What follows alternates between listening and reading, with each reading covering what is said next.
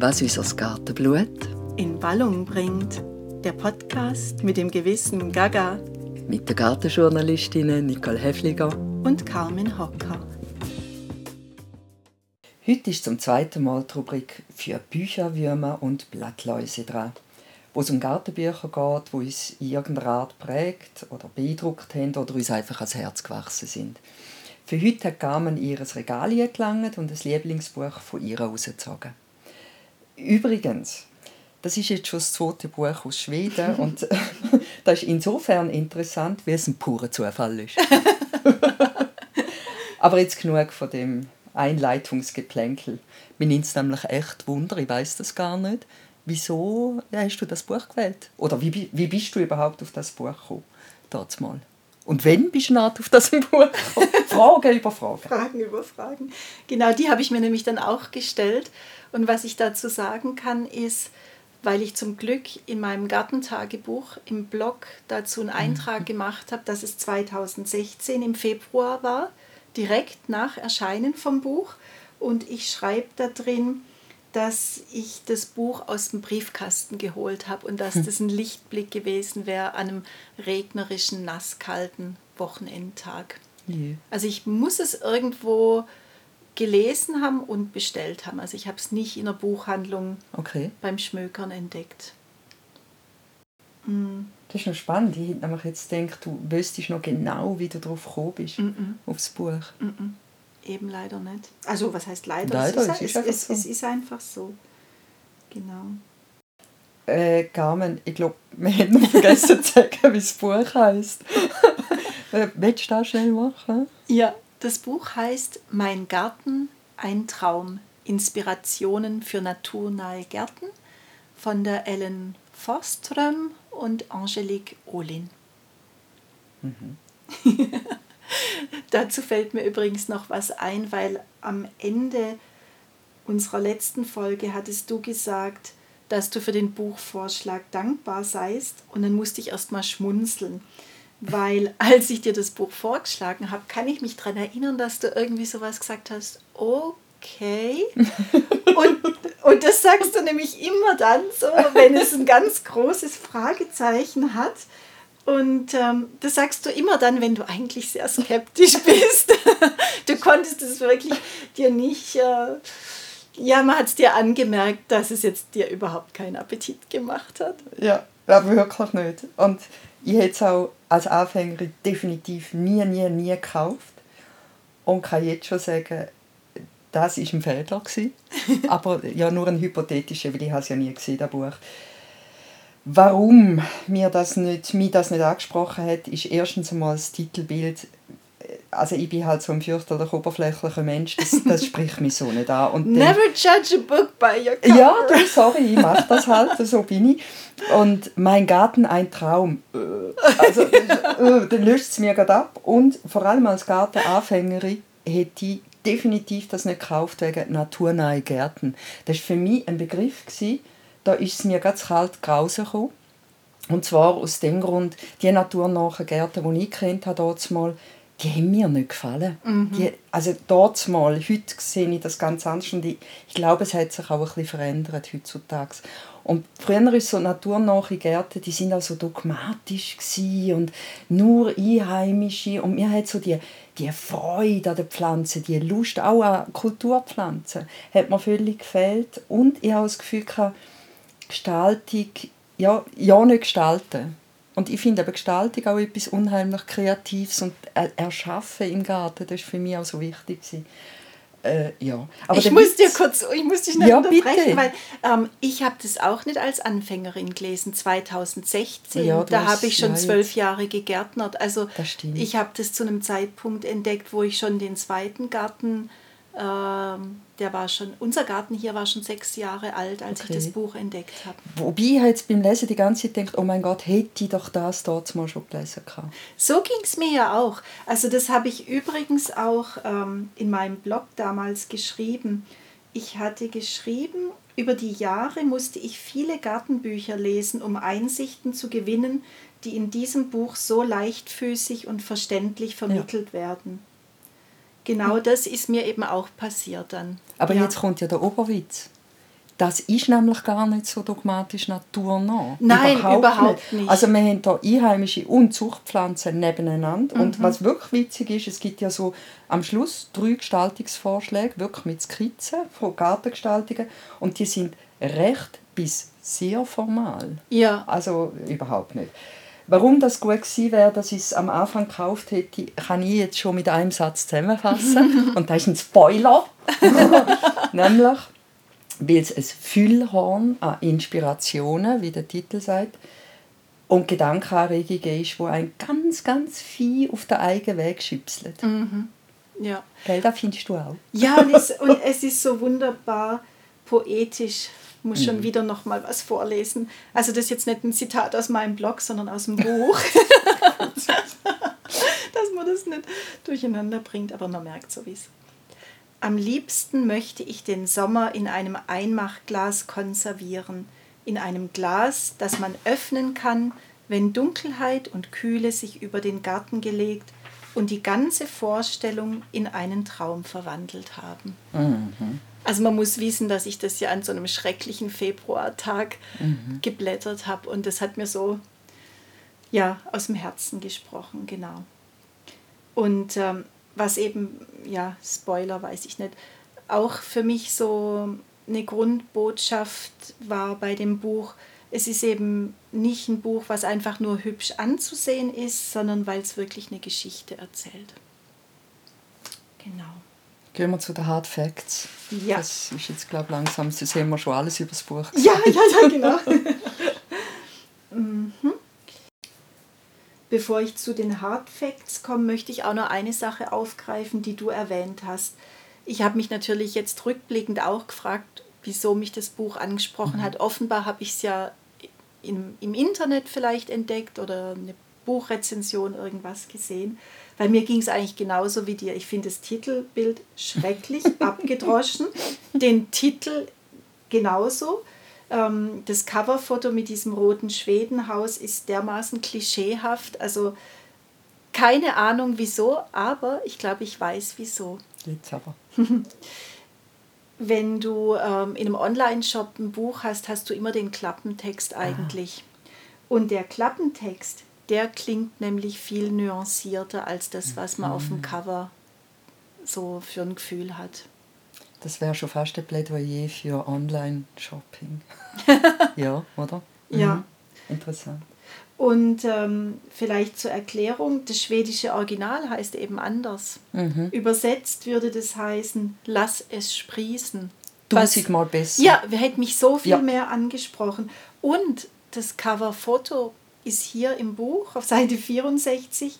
Man sieht ein Holzhaus, ein schwedisches, aber im Hintergrund einfach verschwommen und im Vordergrund hat so schönen mauvefarbenen Mohn. Es hat eine völlig andere ja. Bildsprache, ja. komplett anders. Ja, aber genau, das noch dazu.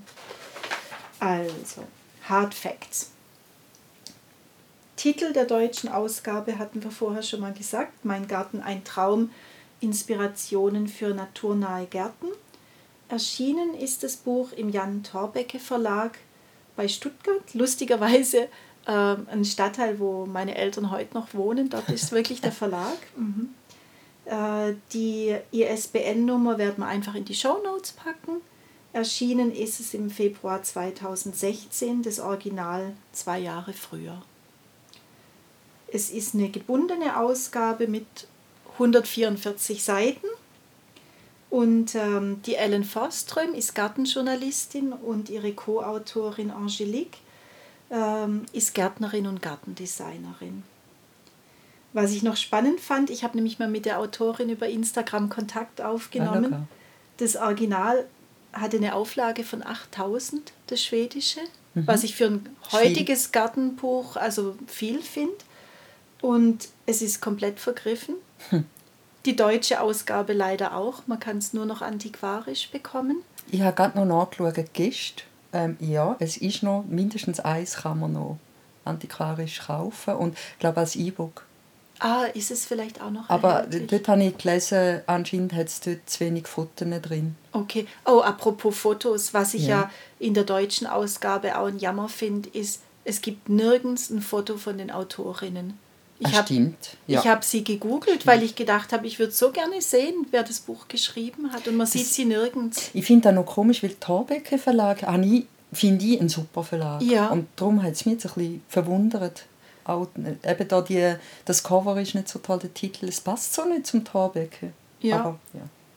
Aber es hat sich verkauft. Es hat sich offensichtlich verkauft, ja. Und ähm, die Autorin hat dann kurz darauf noch ein zweites Buch äh, geschrieben, was leider nur ins Finnische bisher übersetzt wurde. und, Entschuldigung. und, und ihr drittes Buch, ähm, was eine Fortsetzung zu sein scheint, weil es heißt Lass es sprießen Gartenjournal. Das ist im Oktober letztes Jahr erschienen. Das ist noch in gar keine andere Sprache übersetzt worden. Das ist schon schräg. Ja. Hat man mal so ein richtig tolles Buch und dann wird es nicht übersetzt. Ja, vor allem auf Instagram folge ich ihr und sie hat so schöne Fotos äh, veröffentlicht, aber mit den schwedischen Untertiteln kann ich leider nichts anfangen. Genau. Jetzt bräuchte man einen Übergang. Ja, kann man ja Ding Dong Dong. Da kann Ah ja, Musik genau. einklopfen.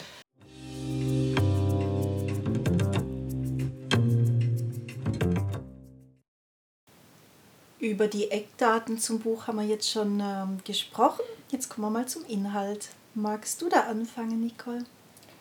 Äh, ja, ich, ich habe jetzt gerade für mich gedacht, jetzt bin ich auch gespannt, was du sagst, weil ich finde den Inhalt auch schwierig auf den Punkt zu bringen. Mhm. Hast du da einen, einen Ansatz oder?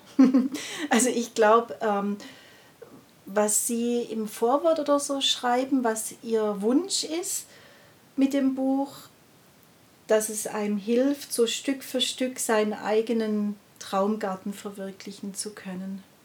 So, sozusagen die Hauptaussage. Ja. ja. Ja, und so die Ingredienzen dazu haben Sie in zwölf Kapitel verpackt. Aber es ist wirklich so vielschichtig, dass man es nicht jetzt in einem Gell? Satz zusammenfassen Es, kann. es ist so poetisch und es ist so, eben die, wie ich gesagt habe, die, die Schüpserliste, die, die Inspirationen, die, die Gedankenanstöße, Impuls. Ja, aber hankerum habe ich auch gedacht, würde es vielleicht helfen, und, und das ist gerade mein Kritikpunkt übrigens am ganzen Buch, um was geht es letzten Endes wirklich? Zwei Frauen, nämlich die zwei Autorinnen, haben die Gärten besucht. Immer wieder. Also die gleichen Gärten und Ja. haben wollen einen Artikel, also eine Reportage darüber machen. Und aus dem ist ein Buch entstanden. Gell? Jetzt, was mich gestört hat, ganz am Schluss werden die kurz vorgestellt, die Leute. Aber man hat keinen Bezug, finde ich. Nein. Also man versteht nicht, wie sie auf die Leute gekommen sind, Genau. was, in was für einem Bezug sie zueinander stehen. Also sie werden überhaupt nicht eingeführt. Man hat so das Gefühl, es wäre wie ein Film, wo plötzlich äh, ein Hauptdarsteller auf der Bühne ist und man weiß überhaupt nicht, was Wer der jetzt da, mit dem macht Stück der? zu tun hat. Ja. Ja, und von wem die Gärten sind jeweils, wird einfach zu wenig klar. Ich hätte es auch schön gefunden, wenn ich pro Person wirklich von A bis Z den ganzen Garten gesehen hätte. Mhm. Und wir haben immer nur durchs ganze Buch verteilt verschiedene Fotos. ja. Das habe ich einen Schwachpunkt gefunden von dem Buch, weil es würde einem als roter Faden helfen. ja. Und so ist es sehr, sehr poetisch und Genau, es gibt ja so diese Kapiteleinführungen, wo es immer eine kleine Illustration hat und dann kommt so, ich weiß nicht, soll man da vielleicht einen kleinen Text mal vorlesen, damit man sich das vorstellen kann? ja, So. mach doch, das ist eine gute Idee. Vielleicht gerade ganz am Anfang, Genau, das ist so extrem Kapitel. poetisch. Ja. Genau. Das erste Kapitel, da sieht man auf der rechten Seite eine Illustration von einer Apfelblüte. Und weißt du äh, der Titel Der Titel Kapitel? ist Eine eigene Welt. Ich stehe auf Zehenspitzen und versuche hineinzusehen, doch es gelingt nicht. Die dichte Buchenhecke ist zu hoch. Irgendwo muss es doch eine Öffnung geben. Ich fange an zu suchen, laufe den Gehweg auf und ab. Dort eine schwere, schmiedeeiserne Pforte zwischen starken Steinpfosten. Darüber eine Remblerrose, die in einem weiten Bogen über der Pforte rankt. Zweige, die sich gelöst haben, fallen wie ein Vorhang aus weißen Blüten herab. Einer verfängt sich in meinem Haar, als ich mich über die Pforte beuge. ach, ich bin so neugierig, aber es ist immer noch schwierig, etwas zu sehen. Ich könnte hier anschliessen. Oder willst du ja, sagen? nein, das ist gut. Mhm. Auf die einen Seite finde ich genau das so schön an dem Buch, das Poetische. Auf der anderen Seite könnte man jetzt meinen, wenn man das so hört, ja, was soll das Buch überhaupt? Bringt mir das etwas? Und man muss schon sagen, wer jetzt da konkrete Anleitungen sucht, ich weiß nicht, wie setzt man Zwiebelpflanzen richtig oder wie, macht, wie setzt man einen Kompost auf oder so, ist da definitiv an der falschen ja. Adresse, das ist klar. Aber es gibt ganz konkrete Tipps, finde ich, sehr wertvolle und allgemeingültige Regeln, gerade in Bezug auf Gestaltung. Mhm. Und, und darum ist es, also für mich ist es eigentlich eines von der, wäre es eines von der besten gewesen, die ich hätte in die Hände bekommen ja. Es hat mir viel, viel geliefert. Ich habe mir überlegt, man könnte das Inhaltsverzeichnis schnell vorlesen, die einzelnen Kapitel. Und in meinem Buch habe ich immer schön geschrieben, um was das geht. Das mhm. könnte man jetzt super vorlesen, wenn ich nicht vergessen hätte, mein Buch mitzunehmen. Ah. du hattest erwähnt, dass es eben nicht so ganz praktische Gärtnertipps gibt, sondern mehr um Gestaltung geht. Und was ich noch schön finde, ist, dass sie nicht einfach irgendwelche Gestaltungsregeln aufschreibt, sondern es geht eigentlich immer darum, wie man eine Stimmung erzeugen ja. kann. Ja. So, wie kann man den Garten so gestalten, dass es einen Rahmen so für die eigene Gefühlswelt ja. gibt? Ja. Sowas. Und die praktischen Tipps, die fließen dann so wie nebenbei ein. Also sie schreiben zum Beispiel auch davon, dass man doch einen Garten in verschiedene Zimmer einteilt. Aber es kommt nicht so plump daher, sondern man merkt es eher Aber so. Das ist nicht so praktisch. Wenn du ein kompletter Anfänger bist, dann sollst du die Zimmer einteilen. Wie soll ich das machen? Es ist nicht eine Schritt-für-Schritt-Anleitung. Das meine ich mit nicht praktisch. Mhm. Vielleicht ist es doch nicht ein Buch für Anfänger. Ja, nein. ich meine, es ist noch schwer zu sagen. Ja. Doch, nein, also, weil, also was ich ja damals gemacht hatte, mich hat es dazu inspiriert, einen Blogpost zu schreiben, wo ich so sieben oder acht Aspekte aus, also rausgegriffen mhm. habe, Zitate mhm. und Bilder rausgesucht habe aus unserem Garten, also von unserem Garten und geschrieben habe, warum ich das jetzt rückblickend auch bestätigen kann. Mhm. Ja.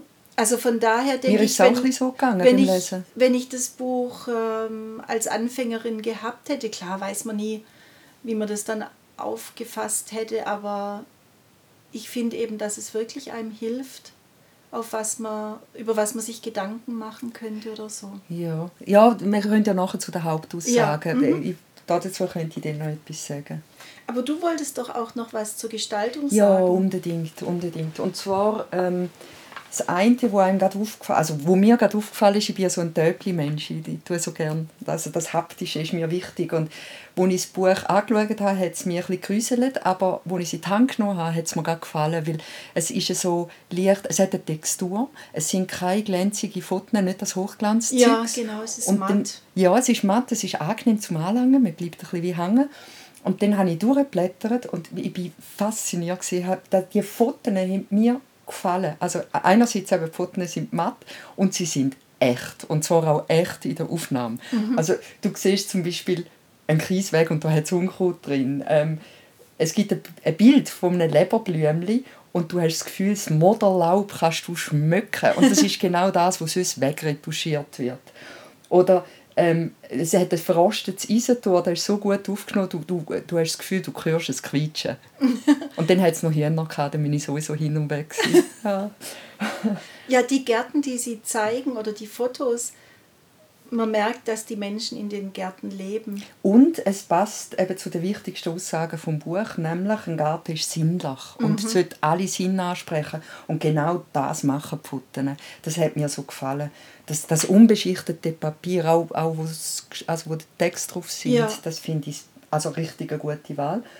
Und dann hat es noch botanische Illustrationen, ganz feine, kleine, die durch das ganze Buch durchkommen.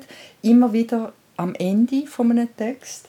Und das hat so etwas liebevolles, detailverliebtes. Also zum Beispiel eine verblühte Ackelei oder ein Stachelbeerli oder ein Querschnitt von einer Blüte mit dem Fruchtknoten. Und auch da ist Botschaft, das ist im ganzen Buch, schaut genau an. Mhm. Oder? Lasst euch Zeit, schaut an und das, eben genau die Details schaut die an. Und es passt darum. Ich finde Gestaltung super. Ja, sehr Wenn schön. das Cover noch schön wäre. Genau, Mhm. wenn's, also ich habe überlegt, auf der Webseite könnten wir das äh, deutsche und das schwedische Cover unbedingt Idee. zeigen. Gute Ja. Idee.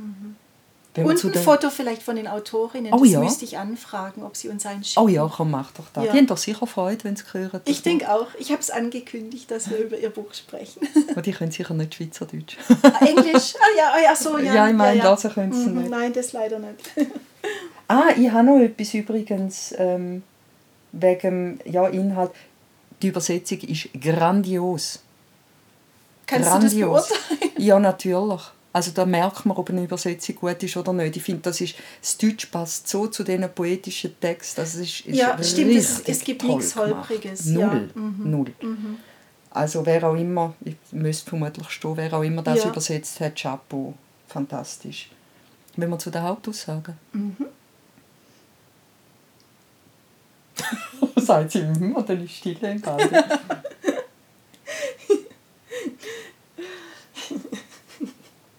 Ich, ich muss gerade schmunzeln, weil ähm, ich habe auf meine Notizen geguckt und hatte mir notiert, mein persönlicher Titel für das Buch wäre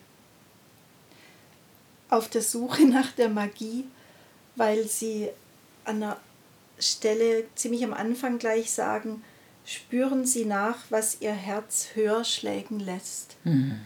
Und das finde ich ist auch so bezeichnend für das ganze Buch. Mhm. Ja, ich habe da, Entschuldigung fürs Blatt, aber mhm. ich habe da auch, ähm, es, es sagt auch auf sich selber lassen. Wo fühle ich mich geborgen, wo fühle ich mich wohl, was ist mir wichtig, was macht mich glücklich. Sehr eigen, eben auf den eigenen Gartenweg schüpseln. Ja, Und ja, die, da, was du schon gesagt hast, Szenerien, Atmosphäre, Stimmungen.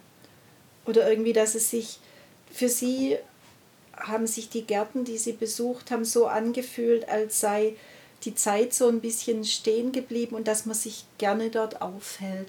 Also das finde ich ist ja immer das größte Kompliment, wenn jemand in den Garten zu Besuch kommt, nicht, dass er jetzt irgendwie sagt, deine Rose sieht toll aus oder keine Ahnung, irgendwie sowas, sondern wenn jemand sagt, ach, ich mag gar nicht mehr aufstehen. Es ist so schön bei Und dir. gleichzeitig sagen sie auch immer wieder, es ist eigentlich vorzufühlen gleich, wie es der anderen gefällt, Hauptsache dir gefällt Das hat mir auch so gefallen. Ja. Es, ist, es ist wirklich, lass auf die, dir, das ist dein Garten und es soll auch dein eigener sein. Was auch noch ist, ähm, was ich vorher gesagt habe, es ist ja mit allen Sinn und für alle Sinn. Und es ist ja so ein, ein Plädoyer und ein Lobgesang auf den Gartengenuss. Mhm. Und was auch schön ist, wenn Sie über Gartenarbeit sprechen, Ja. sprechen Sie eben Ja. nicht über die Arbeit. Sie sagen, Ja. alle Gartenbesitzer, die Sie besucht haben, verbringen viel Zeit im Garten. Mhm. Man sieht es den Gärten aber eben nicht an. Es sieht nicht aus, als ob jemand mit der Nagelschere dahinter gegangen ist. Aber das ist ja eigentlich gerade die, die Magie von den Gärten. Und was, äh, was ich jetzt am allerschönsten gefunden habe im ganzen Buch und was auch eine Hauptaussage ist, ist die positive Grundhaltung. Genau. Gell? Also lustvoll, nicht dogmatisch, also da findest du gar nichts dogmatisch in dem Buch. Ähm, mit der Natur zusammenarbeiten, nicht gegen sie. Eine Liebeserklärung, nicht ein Krieg, ist äh, ein Zitat. He? Ja, Und ein anderes Zitat, suchen Sie keine Probleme, sehen Sie Möglichkeiten. Also man soll Ge- Gegebene als Chance anschauen und nicht als, oh, jetzt muss ich da den ganzen Boden austauschen, weil er ist nicht so, wie ich das will, sondern umgekehrt. Ich nehme den Boden und ich mache etwas daraus. Mein Lieblingszitat aus dem Buch möchte ich gerne vorlesen. Es ist ein bisschen länger, aber es zeigt alles, fast alles das zusammen, was wir jetzt gesagt haben. In der Stille hören wir plötzlich das Rascheln in den Baumkronen und riechen den schweren Geruch des Bauernjasmins, den lieblichen Duft der Rosen und die Frische des Lavendels. Achtung, Lavendel kommt vor. Wir fühlen nicht nur leicht über ein Wollzistblatt, das habe ich immer gemacht übrigens, Entschuldigung, oder lassen die Handflächen langsam über sich wiegende Halme gleiten. Nein, Wir haken Laub in Wollpullovern, verfrachten Gartenabfälle schubkarrenweise zum Kompost, lassen uns von Rosenbüschen zerkratzen und bekommen so erdige Finger, dass sie bis Silvester nicht sauber werden. So, so wahr. Wir stöhnen und schwitzen, setzen den ganzen Körper ein. Es riecht nach Erde und Kompost, geschnittenem Gras und frisch aufgebrühtem Kaffee. Die Frühlingssonne wärmt die Wangen und die Mütze kratzt an der Stirn, als wir uns für eine Kaffeepause auf der Treppe niederlassen. Rosenparfum paart sich mit Schweißgeruch. Romantischer Sonnenhut mit erdigen Hosenknien. Eine englische Gießkanne mit einem langen Schlauch. Klingt erotisch? Ist es auch. so Hammer, oder? Ja, ist lustig, weil du gesagt hattest, du möchtest gerne eine Passage vorlesen. Habe ich mich die ganze Zeit gefragt, welche, welche? weil die habe ich auch mehrmals gelesen, weil ich so ich musste an deine Betontreppe auch denken mhm. in deinem früheren Garten. Ja. Klingt erotisch, ist es auch. Ja. Hammer. Ja, ja das ja, ist es. Es ist super, genau.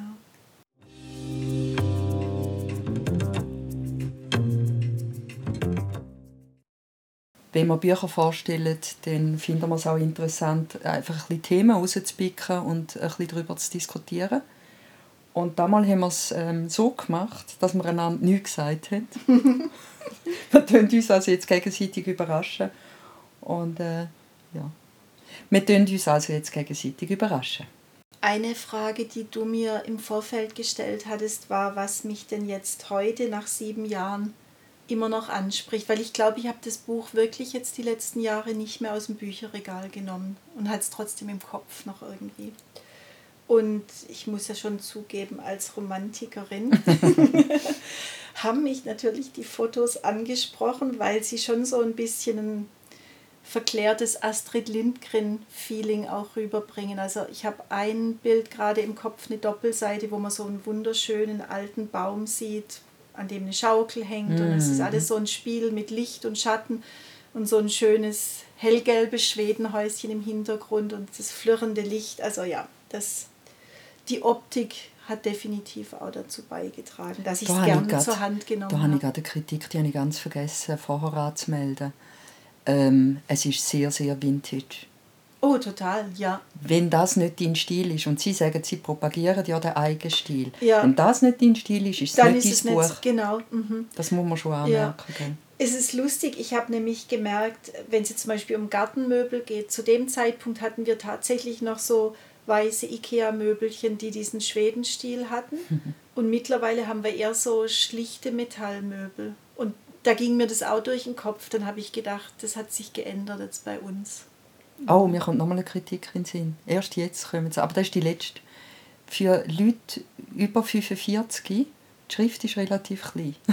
also ich, ich habe effektiv die Lesebrille gebraucht. Die brauche ich sonst nicht beim Lesen. Okay. Aha. Das war mir jetzt nicht aufgefallen. Mhm. Hast du sie nicht gebraucht, Lesebrille? Nein, aber es hängt immer davon ab, wenn ich bei Tageslicht lese, ist kein Problem. ähm, es gibt das Thema, wo mich sehr, sehr angesprochen hat, weil ich gemerkt habe, das hat sich bei mir im Laufe der Jahre geändert. Und zwar im Kapitel 1 geht es um ähm, den Rahmen, Grenzen, Rahmen, Sichtschutz. Und Frage halt, wie nötig sind Grenzen als Rahmen und insbesondere als Sichtschutz. Und ich habe einfach gemerkt, jeder, dass ich wäre, desto wichtiger ist mir die Öffnung. Früher noch mhm. hat der Hecken nicht hoch genug können mhm. sein, am liebsten 1,80. Niemand darf reinschauen und komplett dicht. Und dann hat sich das immer, ist immer ein bisschen tiefer runtergegangen und immer ein bisschen lückiger. Und gerne auch mal richtig bewusst offen. Geht es dir auch so? Genau gleich. So die ersten Jahre war es ja so, dass die Buchenhecke noch so niedrig war, dass man von der Straße wirklich reinschauen konnte und Fußgänger haben das auch gemacht, mehr oder weniger diskret. Und jetzt vor zwei Jahren habe ich angefangen, die Buchenhecke so zu schneiden, dass es so Wellen hat, die einerseits die Form von den Baumkronen mhm. betonen, aber auch, dass man wirklich äh, sich wieder öffnet. Mhm. Denkst du, das hättest du mit dem, mit dem Alter oder mit der Gartenreife oder ist das jetzt Zufall? Vielleicht ist es auch Zufall. Oder dass man jetzt, also bei uns habe ich das Gefühl, ich habe jetzt genügend Privatsphäre durch die Höhe Aha, von den ja. Hecken. Das reicht mir jetzt eigentlich, aber ich möchte auch mal gern mit der Nachbarin über die Hecke plaudern können. Und Mhm. das geht jetzt wieder, weil ich einen Einschnitt gemacht habe. Ich habe erst mit der Zeit realisiert, dass man doch eigentlich könnte auch von den Nachbarn oder wenn man den Luxus hat, eine ganze Landschaft hinter dem Garten zu haben, dass man das kann aufnehmen Mhm. und in den Garten integrieren. Und das ist am Anfang bin ich so beschäftigt mit dem eigenen. Ja, aber dass vielleicht es ist gar es nicht da. sieht. ja. Ja. Es hängt natürlich stark von der Umgebung ab. Also auf Ja, der anderen Seite, wo man so ein bisschen die Felder sieht, ähm, finde ich das jetzt auch schön, dass, dass die Hecke das dann preisgibt. Aber auf der anderen Seite sind Häuser und da brauche ich schon noch ein bisschen Wenn so irgendeine die- so ganz hässliche Betonwand hast, dann möchtest du sie auch verdecken. Also, Genau. ja. Und ich meine, da muss man schon sagen, die Beispiele im Buch sind natürlich paradiesisch. Also Die die sind sind's. einfach nicht äh, repräsentativ Nein. für einen dichten Ja, Siedlungsraum. noch, genau, ich habe nochmal einen Kritikpunkt, das ist ja schlimm, erst Mhm. jetzt. Ja. sind nur große Gärten und zwar nicht große, sondern Riesige riesige. Gärten. Da hat es ja einen, einen Hinweis, wie man gestaltet, die Allee bis zum Haus zu. Und wir sagen ja, also Allee, gell? In der Genau. Schweiz. Wo? wo? In manchen Gartenbüchern ist es so, da werden Gärten gezeigt, die wie in einem Wohnmagazin so frisch gepützelt aussehen und man sieht keine Menschen und man sieht nichts rumliegen. Und das finde ich eben so schön an dem Buch, dass man das Gefühl hat, die Menschen leben und arbeiten im Garten. Und das zieht sich, finde ich, durchs ganze Buch. Das sagen sie auch explizit. Man kommt in einen Garten, man sieht ähm, eine Schubkarre und Gartenhändchen. Da ist jetzt gerade jemand dran am Arbeiten Ja. und ist vielleicht gerade an einem Kaffee am Trinken. Das haben sie sogar so zelebriert, dass sie gesagt also bei ihnen ist das auch ein, ein Deko-Element. Ja. Dass man ganz bewusst Zeug stehen lässt. Oder so eine, eine Schaufel mal in der Erde stehen lässt, was natürlich nicht gut ist für das Werkzeughäusl, aber ja, das kommt sehr oft, ja.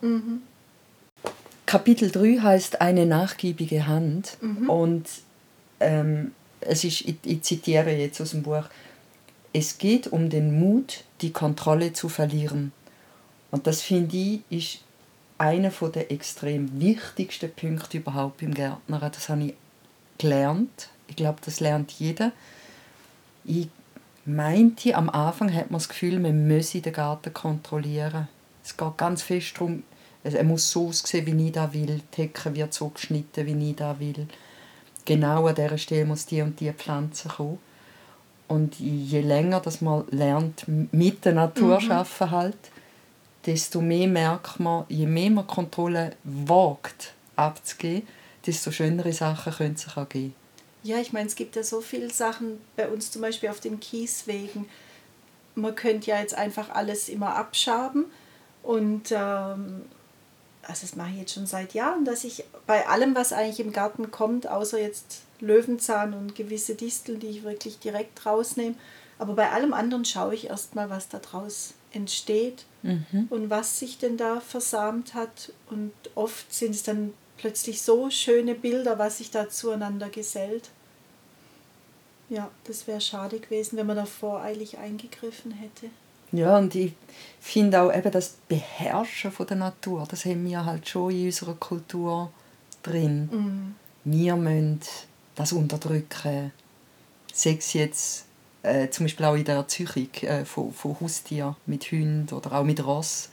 Das, das, das Unterdrücken, das Brechen hä, von dem natürlichen Willen. Und so wie es sich jetzt in der Erziehung auch langsam immer mehr auflöst, habe ich das Gefühl, ist es auch bei den Gartenbüchern, dass das äh, ein bisschen mehr kommt. Die, die ja, Kontrolle können abzugeben. Ich Aber lass- nicht komplett. Hä? Ja, ich lasse zum Beispiel die neu gepflanzten Zierapfelbäume jetzt einfach ein bisschen so wachsen, wie sie möchten. Der eine hängt so nach links über und selbst der Naturgärtner, der mir beim Baumschnitt hilft, wollte ihn immer gerade machen. Und dann habe ich gesagt, jetzt lass uns doch mal abwarten, wie sich der so entwickelt. Ja, und darf auch einen eigenen Charakter haben. Genau, dann ist es halt jetzt nicht ein kugelförmiger Zierapfel, sondern Ich Mal schauen, was ich mal eine. Kundin, gehabt, die hat, die hat einen Äpfelbaum, gehabt, der war dermaßen verkrüppelt und dermaßen schräg gewachsen. Und hat gesagt, hey, du hast ein Original. Mhm. Und dann hat sie gefunden, oh ja, ich liebe meinen Äpfelbaum, so wie er ist. Und dann hat er auch gesagt, wir lassen den jetzt so weiterwachsen, ist doch gut. genau.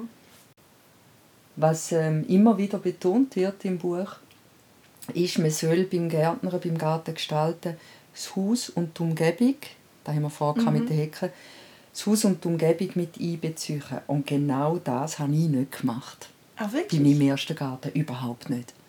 Das ist, der Garten und das Haus haben quasi nichts miteinander zu tun gehabt. Und ich, ich, mir hat halt das Haus auch nicht gefallen. Ja. Und ich habe, mir ist das gar nicht in den Sinn gekommen.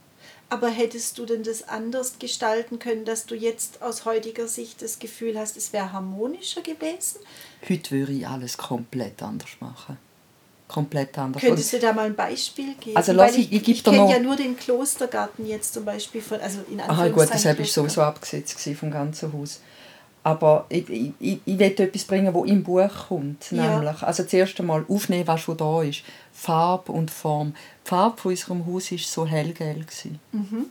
Und gut, ich wollte meinen blau-weißen Garten machen. Ich habe einfach nicht, oder? Für mich war klar, ich will jetzt ums Verrecken das blau-weiß und Gel ist einfach nicht da. Ich will heute das Gel aufnehmen. Ja, ja es gibt ja auch ganz zarte Gelbtöne oder gelb-grüntöne. Ja ich hatte es äh, dann tatsächlich auch im Kopf gehabt, anstatt ähm, Ticken hätte ich dann gern, das war so eine Ligusta-Hecke, eine verkopfte, überalterte, hätte ich gern so einen lockeren Gartenzaun gemacht und hätte das Geissblatt genommen mit dem Gel. Mm. Weißt du, so die Weissgel. Ja, ja, ja. Also eben, wenn man älter wird und länger gärtnert, hat man dann die Idee schon. Aber mhm. als ich als Anfänger gekommen bin, habe ich wirklich das nicht einbezogen. Oder das andere, je grösser das Haus ist, desto grösser müssen die Töpfe sein, die ums Haus herumstehen. Ah, habe ich auch einen guten Tipp gefunden. Das ist ein guter Tipp, ja. Ich meine, es wird eh oft in viel zu kleinen Töpfen ich hatte das, gehabt, dass das Detailzeug, wenn ich dann einmal überhaupt irgendetwas mit Töpfen gemacht habe, ist es meistens so klein und, mhm. und dann ist es verloren. Dann ja. sieht es nach nichts aus. Oder je näher als Haus, desto kultivierter der Garten, je weiter weg, desto wilder. Das hatte ich aber schon mal gelesen gehabt, auch vorher, dass das Ja, ich habe das nie Leute gelesen so und das ist, es ist noch geschickt. Mhm. Weil das ist ja das, was du so direkt siehst. Also ich sage auch immer, wenn unser Garten größer wäre, dann wäre wahrscheinlich der Cottage-Garten jetzt in Anführungszeichen nicht größer als jetzt. Mhm. Dann wird dahinter einfach vielleicht auch tatsächlich noch eine Blumenwiese mit Obstbäumen oder so kommen und Wildsträuchern. Ja. Oder je näher ans Haus jetzt kommt, desto wärmer die Farbe. Da interessant. Ich, es ist interessant, aber ich habe es in dem Sinne nicht verstanden, dass ich dachte, das zeigt wieder, wie groß die Gärten sind. Weil ich meine jetzt acht Meter. Ja, gut, da ich noch näher am Haus. Acht Meter bis zur Gartengrenze. Ja. Also da wird es jetzt keinen Sinn machen, dass ich hier vorne orange und rot habe und an der Hecke hinten Aber irgendwie jetzt weiß ist nämlich interessant. Gut, es kommt ja darauf an, wie das Haus gefärbt ist. Also wie die Hauswand mhm. gefärbt ist, also gemalt ist. Aber ich finde es darum interessant, weil kalte Farben machen, erwecken natürlich den Eindruck von Weite. Mhm. Und das hat tatsächlich bei meinem Garten so dann auch funktioniert. Man hat ein bisschen den Eindruck von Weite, gehabt, der dann nicht gestummen hat mit der Nähe vom Haus. Ja. Was es andererseits gemacht hat, war, dass es sehr ruhig, also es hat eine ruhige Stimmung gegeben. Also da, die Rückmeldung habe ich viel bekommen. Man kommt gerade oben runter, wenn man mhm. in den Garten kommt. Aber das hat einfach nicht gepasst zum Haus. Okay. Also das Blau-Weiß, das, ja. das war eine schlechte Idee. ja, das hat mir gefallen beim Lesen. Da habe ich dann gedacht, ja, jetzt, wenn ich so lese, jetzt kenne ich da die Regeln. Aber trotzdem hätte ich die nicht hätte ich die gebraucht. Mhm. Ah, dann gibt es noch etwas, Kapitel 8. Ein stilles Plätzchen heißt es. Da geht es um Sitzplätze. Mhm. Und oh, ich habe es so unterstrichen, besser mehrere als ein großer Sitzplatz. Ja und nein. Also, äh, Jetzt aber. du wagst es mir wieder zu widersprechen. ja, also ich, ich stimme dir zu weil ich es jetzt zum Beispiel in unserem kleinen Garten auch schön finde. Du hast etwa vier, oder? In dem, in dem Muckenvierzli von einem Garten. Genau, es hat da ein Bänkchen auf der Veranda, also zwei hier, den Strandkorb, die Laube, plus dann noch bewegliche Möbel. Aber, Aber? was ich vermisse, eine große Tafel, ah. wo man auch mal zu zehnt oder zwölf essen kann. Wenn wir nur schon eine Familie mit auch zwei Kindern zu Besuch haben, muss ich zwei Tische machen, was ja für die Jugendlichen mittlerweile eher gut ist mhm. oder wenn sie für sich sitzen können. Aber davon träume ich immer so ein bisschen. Und um das machen zu können, müsste ich aber hier das Beet äh, vorm Brunnen kleiner machen. Gut, und das ist es mir nicht wert. Garten, sind wir ja so, weil, also auf meinem habe ich einfach auf der Wiese oben, weißt? Ja. Wenn ich dann können so etwas Grosses anstellen Also wenn ich immer so diese schönen Fotos sehe, weißt von so einem langen Tisch Mhm. und dann denke ich irgendwie so, oh, man hätte natürlich den Garten auch rund um sowas gestalten können, dass das wie das Zentrum ist. Aber vielleicht wäre es langweilig dann gewesen. Mhm. Ja, und es ist halt so ein Sitzplatz, ist dann schon, es tötelt halt dann schon ein bisschen, wenn er zu groß ist. ja. Und, aber das andere ist eben auch da mit den Sitzplätzen. Erstens einmal, man sollte anhocken in einem Garten. Eben die Lust, den Gartengenuss zelebrieren. Anhocken, und zwar an vielen verschiedenen Stellen. Weil er überall wieder anders aussieht oder du kannst etwas anderes beobachten. Darum finde ich viele Sitzplätze wichtig.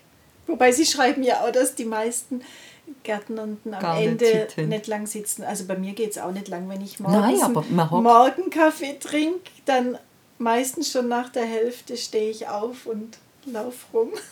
Und wenn es nur fünf Minuten sind. Aber wenn du eben ein, Sitz, ein Sitzplätzchen hast, hockst. Oder zum Beispiel durchschaffen. Mhm. Ich habe da viel gemacht, dass ich auch gewechselt habe, Sitzplätze gewechselt habe. Ähm, ein Sitzplatz in der Sonne, Ja, unbedingt ein Sitzplatz im Schatten, ein schöner Sitzplatz für den Morgen. ja für, für jede Tageszeit eigentlich, ja. Das stimmt. Ich hätte noch einen letzten Punkt, wenn wir Zeit haben, aber du kannst, du kannst ihn löschen. Ja, nein, das ist doch gut. Lass, lass hören. Lass sprießen und lass hören. genau. Ähm, ein Garten soll lustvoll, spielerisch und auch ein wenig mühsam sein. So super. Also das, wo du auch, du kannst es ja nicht hören, du wirst ja, du kommst gerade Bückel über, wenn irgendjemand sagt, oh, die viel Arbeit, wo du hast mit dem Garten. Das gehört dazu und das machen wir gern. Und ich glaube, das Wort pflegeleicht kommt kein einziges. Mal in dem Buch vor. Nicht Und einmal. weißt du, was noch lustig ist, wo du das gerade sagst? Da fällt mir eine Anekdote ein. Wir hatten mal Besuch von einem Arbeitskollegen und ich kannte weder ihn noch sie.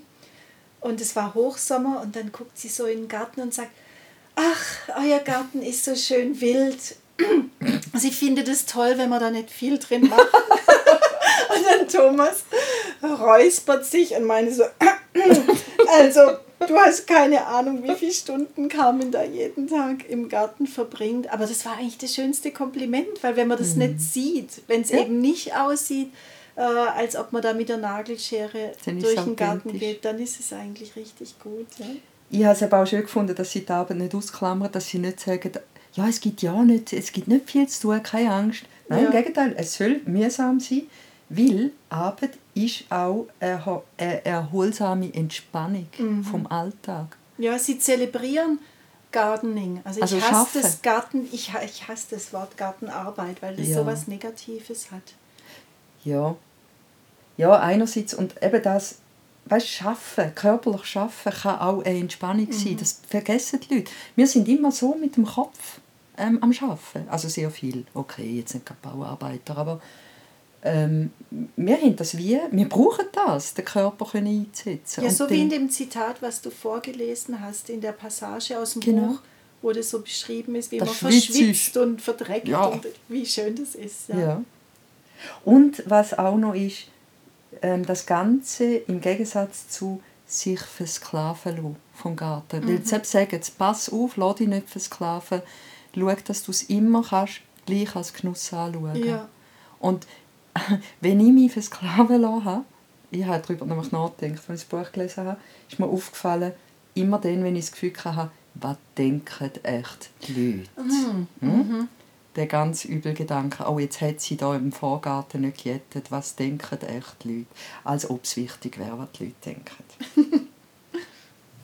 das wäre eigentlich noch ein schönes Schlusswort.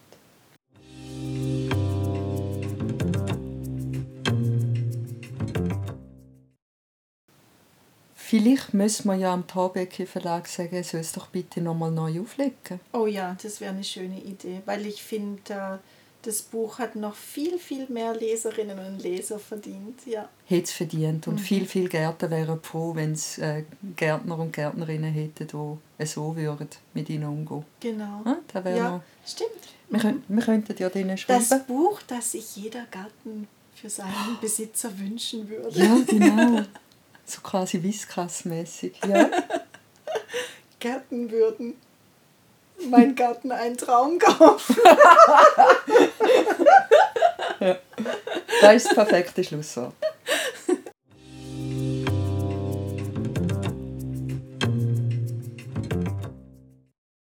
In der nächsten Folge wollen wir wieder zurück in den Garten und uns unserem Pflanzenfieber widmen. Die Wühllust muss ja leider noch ein bisschen warten, aber nicht mehr so lange zum Nicht Glück. lang. Über welche Pflanzen das wir reden wollen, verraten wir noch nicht. Aber einen kleinen Hinweis können wir geben. Wir haben uns bei der Auswahl von unserem Interview mit dem Stefan Zeberli inspirieren lassen. Falls euch der Podcast gefällt, macht uns das Freude. Noch mehr sogar, wenn ihr ihn abonniert. Inzwischen sollte er von jedem Podcast-Anbieter gehostet werden. Wenn nicht, sagt uns das bitte, dann können wir uns darum kümmern. Und wenn ihr Lust auf Bilder, Videos und vielleicht ein paar Inhalte mehr habt, schaut mal bei uns vorbei. Entweder auf der Webseite www.gartenblut.ch oder auf Instagram @gartenblut. In dem Fall bis zum nächsten Mal in zwei Wochen, wenn es wieder heißt Pflanzenfieber und Wühllust. Ciao zusammen. Ciao. Wenigstens der Schluss ist wusch. Und tschüss.